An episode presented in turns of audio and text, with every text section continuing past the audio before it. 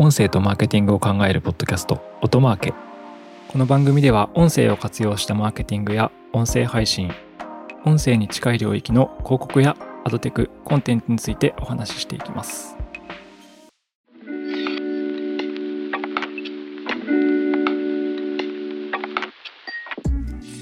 こんにちは音なるの八木大輔です。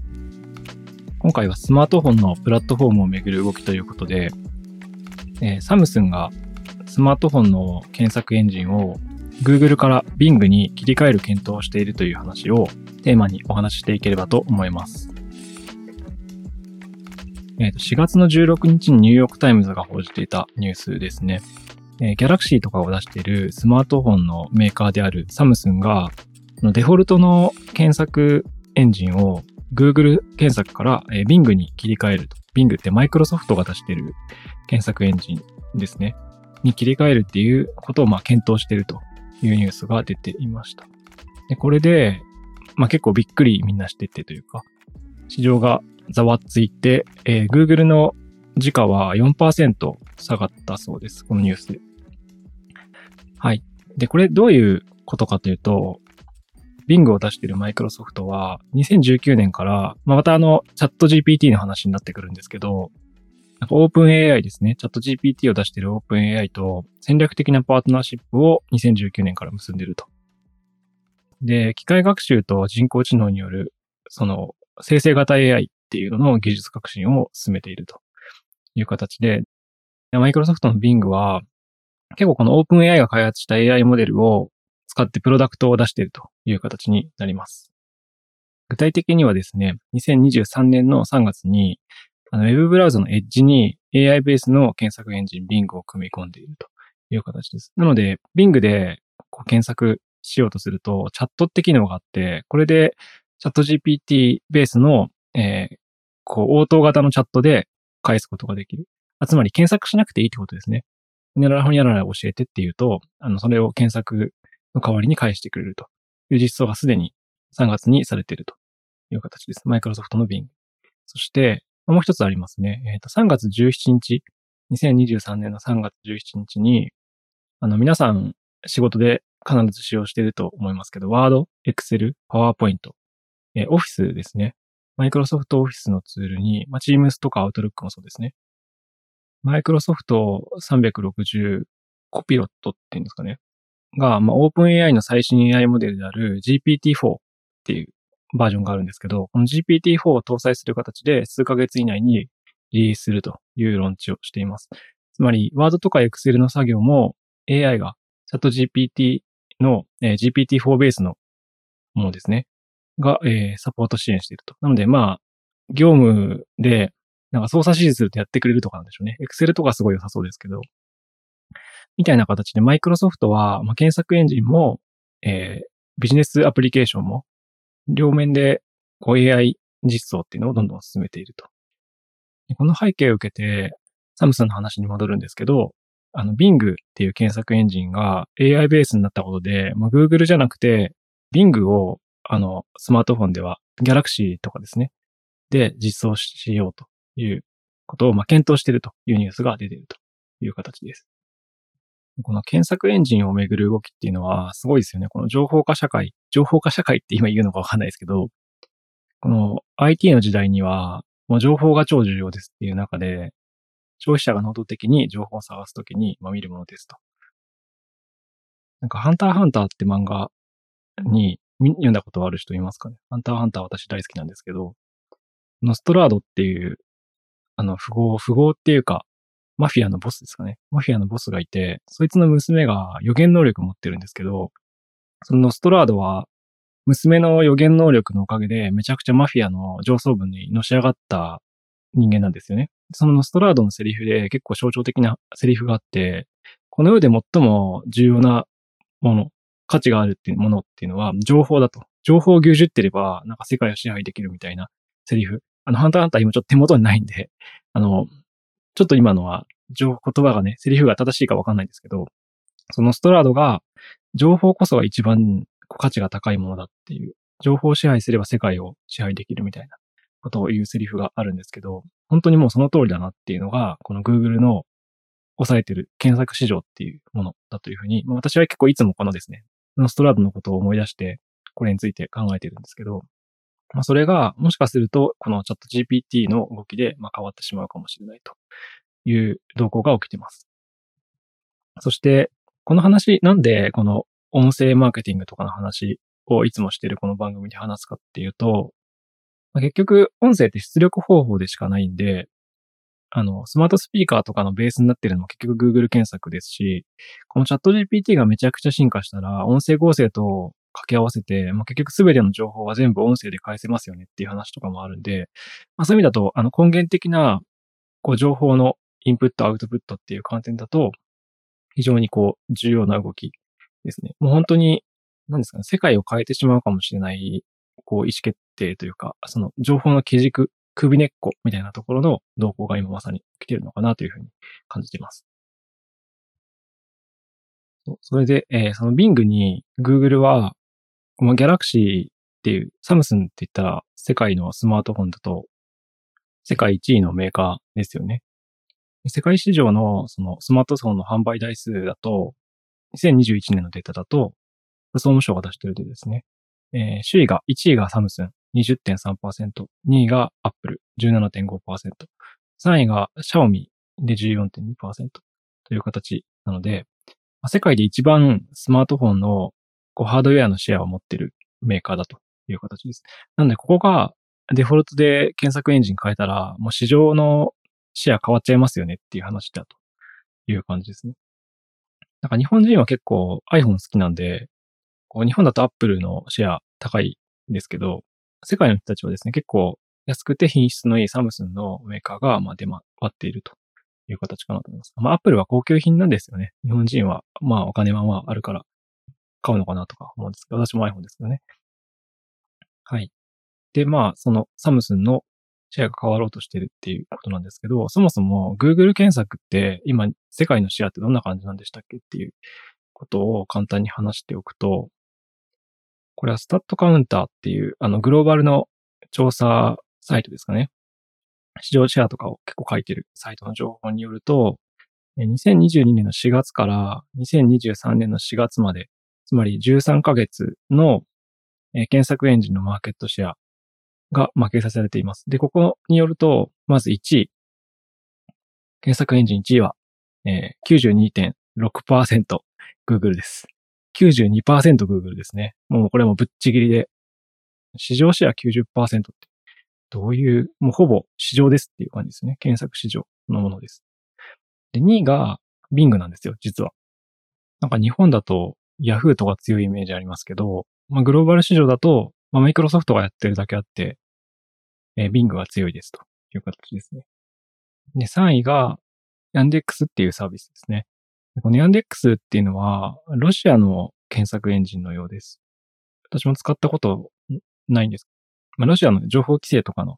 産物なのかもしれないですけど。まあ、これが3位。そして4位が Yahoo ですね。グローバル市場だと検索エンジンのシェアは4位が Yahoo。ちなみにヤンデックスが1.6%、ヤフーが1.1%。その後ま続いていくっていう感じですね。バイドゥは、えー、6位でした。0.44%。1位92%、Google。2位が Bing で2%。ヤンデックスが1.6%。ヤフーが1.1%。という形で、えー、検索エンジンはもう圧倒的に Google ですという形です。で、その一つ前に、Galaxy のその市場シェア、サムスンが持ってる市場シェアは20%だっていうふうに話したので、これがデフォルトで Google が Bing に変わってしまうと、Bing のシェアが20%ぐらいまで上がる可能性があるという形ですね。それでも Google 圧倒的ですけど、まあ、Google の河川が少しずつ崩れていく可能性が、まあ、あるかもしれないという形です。この話って、チャット GPT きっかけでマイクロソフトが Bing に組み込んで、AI が、まあ、生成型 AI ですね。がめちゃくちゃ強化されたことによって、世界が変わってしまうんじゃないかみたいな、情報の取り出しってものが変わってしまうんじゃないかみたいな話になってるんですけど、そもそもなんで Google がこういう対話型のチャットみたいなものを作れなかったのかっていう話が、まあ、あるかと思います。で、Google というのは、あの、メインのビジネスモデルって、今お話した通り、検索エンジンのシェア90%持ってる中でのリスティングなんですよね。リスティング広告が彼らの、まあ、河川市場的なビジネスモデルであるという形で、で、えー、AI チャットみたいなものを作ると、彼らは実は自己矛盾を起こすんですよね。検索エンジンっていうのは、検索した時にリスティングって言われる通り、リストでその検索上位結果みたいなのを出せるよっていうサービスを、彼らの一番のメイン商品、広告商品として持ってるんですけど、その対話型の AI になってしまったら、そもそもリストに並べる必要がないんですよ。鏡は鏡みたいな世界ですよね。ねえ、鏡、この世で一番市場規模の大きな会社は何みたいなことが、あの、チャットで返ってきちゃうんで、検索する必要ないっていう世界。で、この検索する必要がないっていう世界に突入すると、一発で、こう、回答を返してくるんで、じゃあリストで並ばないですよねっていう話があります。リストで結果が並ばないと、リスティング広告ってそもそもなくなってしまうんですよね。リスティング広告っていうことが存在しなくなっちゃうので、つまり Google は、この対話型の AI を作ってしまうと、リスティング検索っていうビジネスモデルが滅ぶということで、自己矛盾がそもそもあったという形なんだろうなというふうに私は思っています。そんな中でもね、スマートスピーカーとかは結構頑張ってやってたんですけど、結局検索結果を返すだけで、生成型 AI みたいなのが作りきれなかった。そんなに、まあ、つまり、この世の春を謳歌してたんだろうなっていう、今の現状維持でいいやっていう感じだったんだと思うんですけど、はい。まあ、ただそんな現状を今、えー、脅かされつつあるかもしれないというような状況が現在起きているという形です。でこれは今リスティングの話をしたんですけど、検索市場全体、もしかしたらマーケティングとか消費者が情報っていうものに触れるときの根源的な変化が起きてしまうものかもしれないので、結局メディアとかにも関わってくるという形ですね。まあ、今、状況としては、サムスンが検索エンジンを変えようとしてますっていう話と、あと Google がとはいえ今圧倒的なシェアで、サムスンがハードウェア20%に握ってるんですけど、検索エンジンシェアだと Google が90%以上あるという中で、今後どういう風になっていくのかっていう話がまあると思います。で、そのあたりの話は、あの、後半また話していければと思います。あ、そう、この話はですね、OS の話も非常に密接な話がリンクしてくるんですけど、その OS の話も合わせてしていければと思います。続きは後半で。Audio and Marketing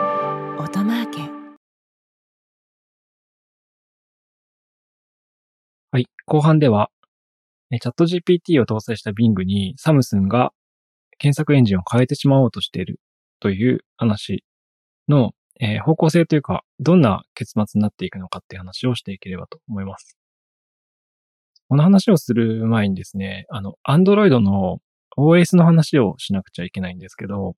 このサムスンが Bing に検索エンジンを変えてしまうかもしれないって話は、今日これ収録しているのは5月6日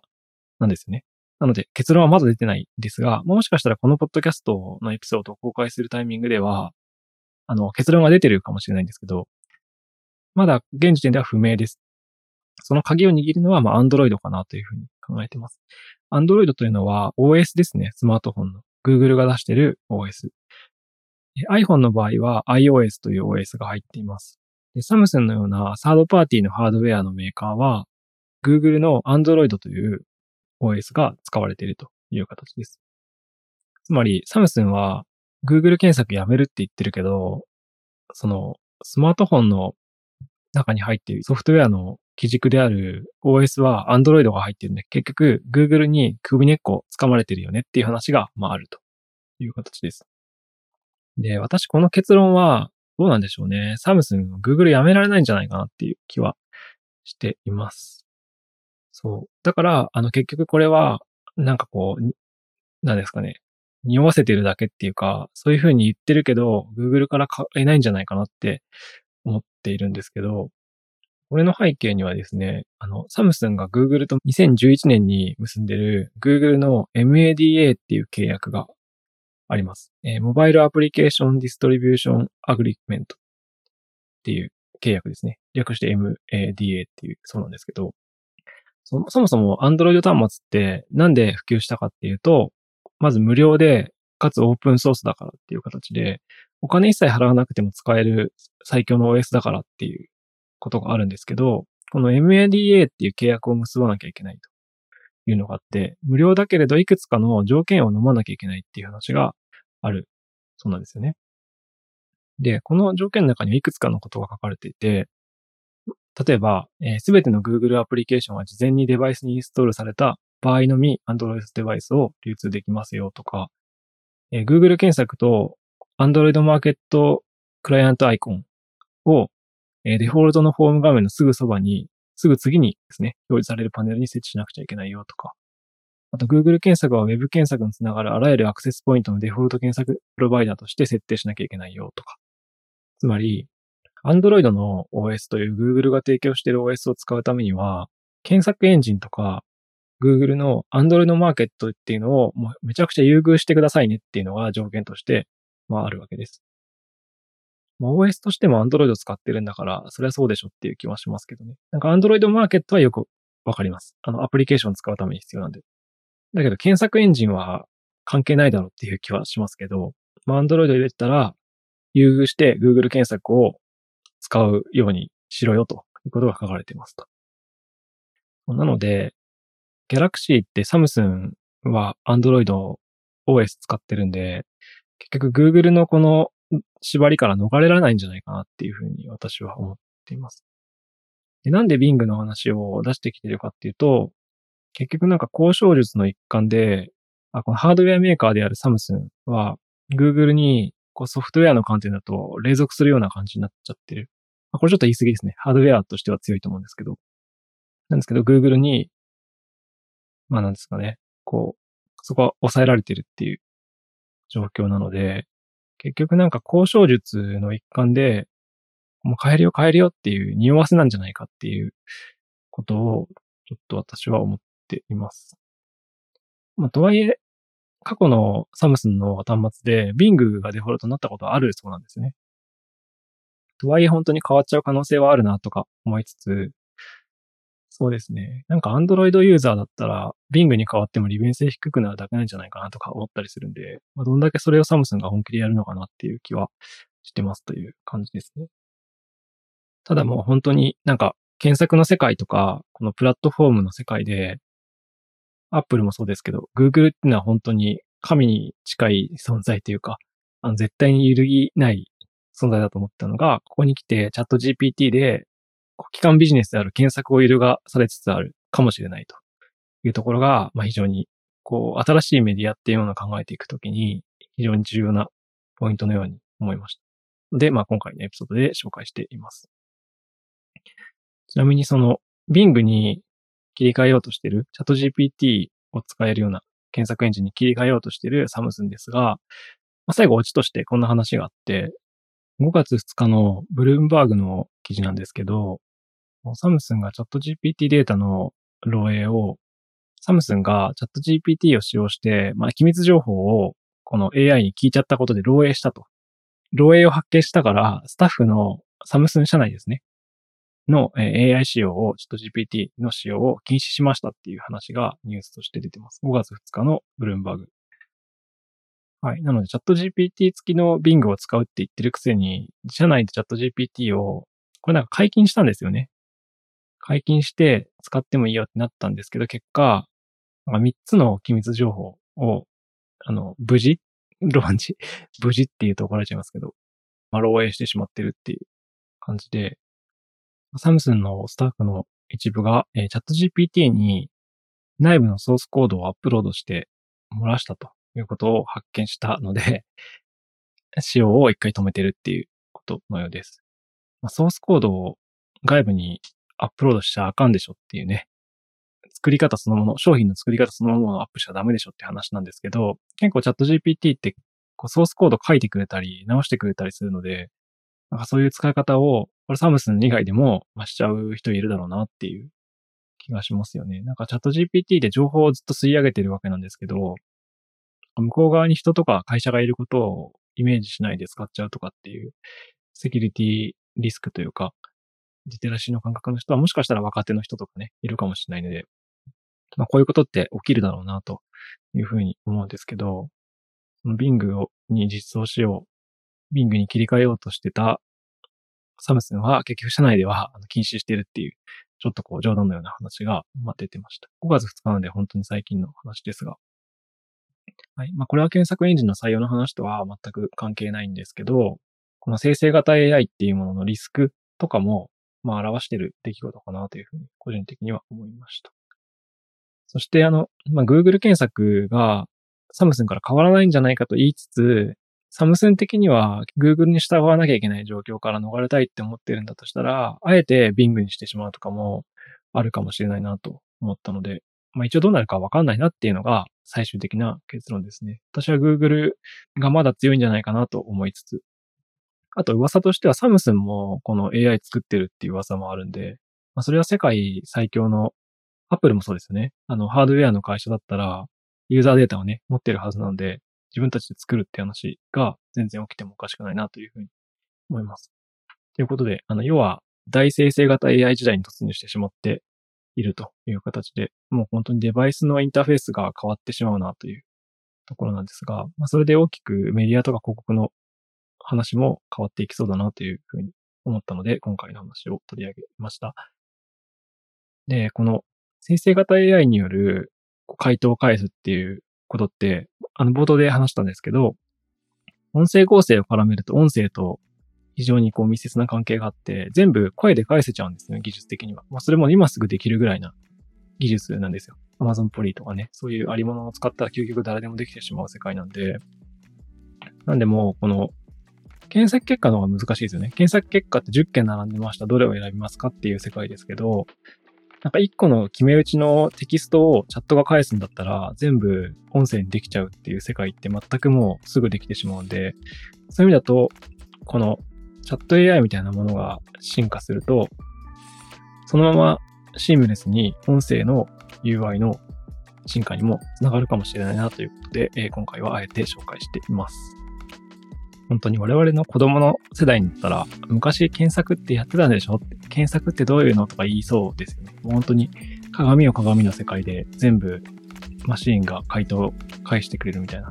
世界になっていきそうなので、ですが、まあ、それが今結構過渡期かもしれないなと思っているので、このあたりの話、またアップデートがあったら紹介していきたいなというふうに思います。ということで、今回は検索エンジンをめぐるサムスンの動向についてお話ししました。もしかしたら数年後の検索エンジンの主流はまた Google ではないかもしれないですね、というような話ですね。はい、今回は以上です。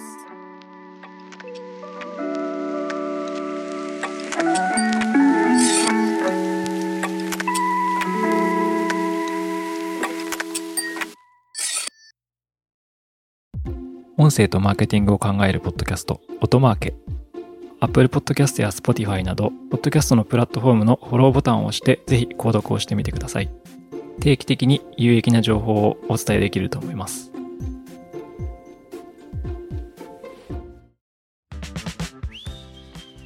アフタートークです。アフタートークでは、最近私が気になることや話したいことを話していきます。本編ではですね、チャット GPT 生成型 AI をめぐる、まあ、検索エンジンのシェア争いの話をしました。えー、サムスンの話ですね。で、このアフタートークでも一応そのテクノロジーみたいな話をしていければと思うんですけど、まあ、AI とかソフトウェアではなくてハードウェアの話、そしてなんかチークみたいな話をしていければと思います。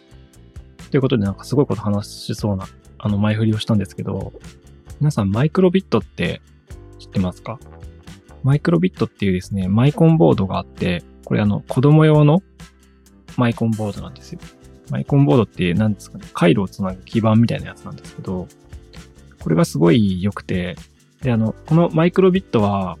ぜひですね、お子さんがいる方、また結構最近この話多いですけど、子供がいる方とかぜひ聞いていただきたいなと思ってるんですが、そう、マイクロビットっていうのは何かっていうとですね、イギリスの BBC が主体となって作っている、作った、えー、教育向けのマイコンボードです。で、これすごいんですよね。イギリスだと、11歳から12歳の子供全員に無料で配布されてるんですよ。で授業の中で、そのマイコンボードっていう基板を使ってプログラミングをしましょうという授業が起こされてると。イギリスの BBC が作ったマイクロビットをイギリスでは全員にばらまいてプログラミング教育してるっていう代物なんですけど、この基板がですね、僕はね、今2個持ってて、で、このゴールデンウィークにはですね、僕、タミヤっていうプラモデルの会社大好きなんですけど、あの、地元も静岡ですし、タミヤの、あの、カムプログラムロボットっていうプラモデルがあるんですよね。ロボットのプラモデルがあって、こいつに実装して、えー、5歳児と遊んでましたっていう話です。で、そうちなみに我々オトナルっていう会社は、ちょっと隠しテーマなんですけど、あの、音が鳴るが音鳴るなんで音声広告の会社として今やってるんですけど、実はあの、隠しテーマは、大人になるっていうテーマがあって、音鳴るは大人になるから大人そう。で、なんか未来に対しての投資みたいなのをすごいしたいっていうテーマがあってですね、非常にこの私はこう、地域とかですね、ちびっ子に対する教育みたいなものっていうのはすごい興味があるんですけど、マイクロビットなんかは非常にですね、面白いクリエイティビティを高められる STEM 教育のためのアイテムっていう形で、まあ、展開できるかなと思います。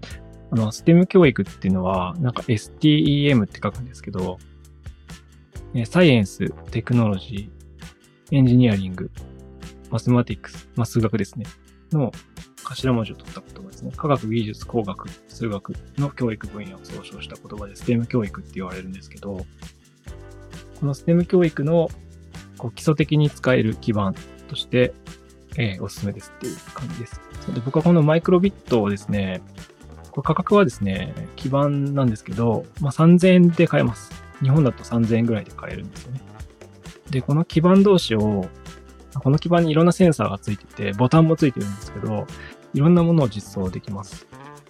例えばマイクロビット2つをつないで、こうゲームを作ったりすることもできますし、そう2個買った場合、1個はこれリモコンにして、1個はこの動く端末にするみたいなこともできるという感じですね。私はこれ息子が3歳の時かなに買い与えて、3歳の時にあの息子に実装しようとしたんですけど、あの、さすがに無理でしたっていう話だったんですが、今5歳になってですね、だんだんそのプログラミングとかもできるようになってきた、簡易なものであれば、なってきたんで、あの、このゴールデンウィークは復活させてですね、このマイクロビットに対して、マイクロビットと回路をつないで、タミヤの歯車で動くロボットが、ラジコンみたいに動くっていう実装をしましたっていう話ですね。前に進んだり、右に曲がったり、1個のマイクロビットがリモコンになってるんですけど、その角度、そのリモコンの角度を Nintendo Switch のコントローラーみたいに傾けると、ジャイロセンサーになってて、こう、スピードが上がるとか、そういう実装を結構してました。久々にやったら僕が、てか親が楽しいですね、これ。多分親が楽しいやつなんですけど、そう、すごいおすすめです。すごいですね。3000円でマイクロビットって基板には、ボタンスイッチが2個ついてます。スピーカーもついてます。マイクもついてます。タッチセンサー、加速度センサー、地磁気センサー、エッジコネクタとかバッテリーコネクタとか、3、4センチぐらいの平べったい基板なんですけど、その中にこんだけ実装されてるんですね。なので、すごいんですよ。センサーの挙動としては、例えば温度が熱くなった時に音を鳴らすとか、温度が熱くなった時に電気信号を流すとかっていうことができたり、あと、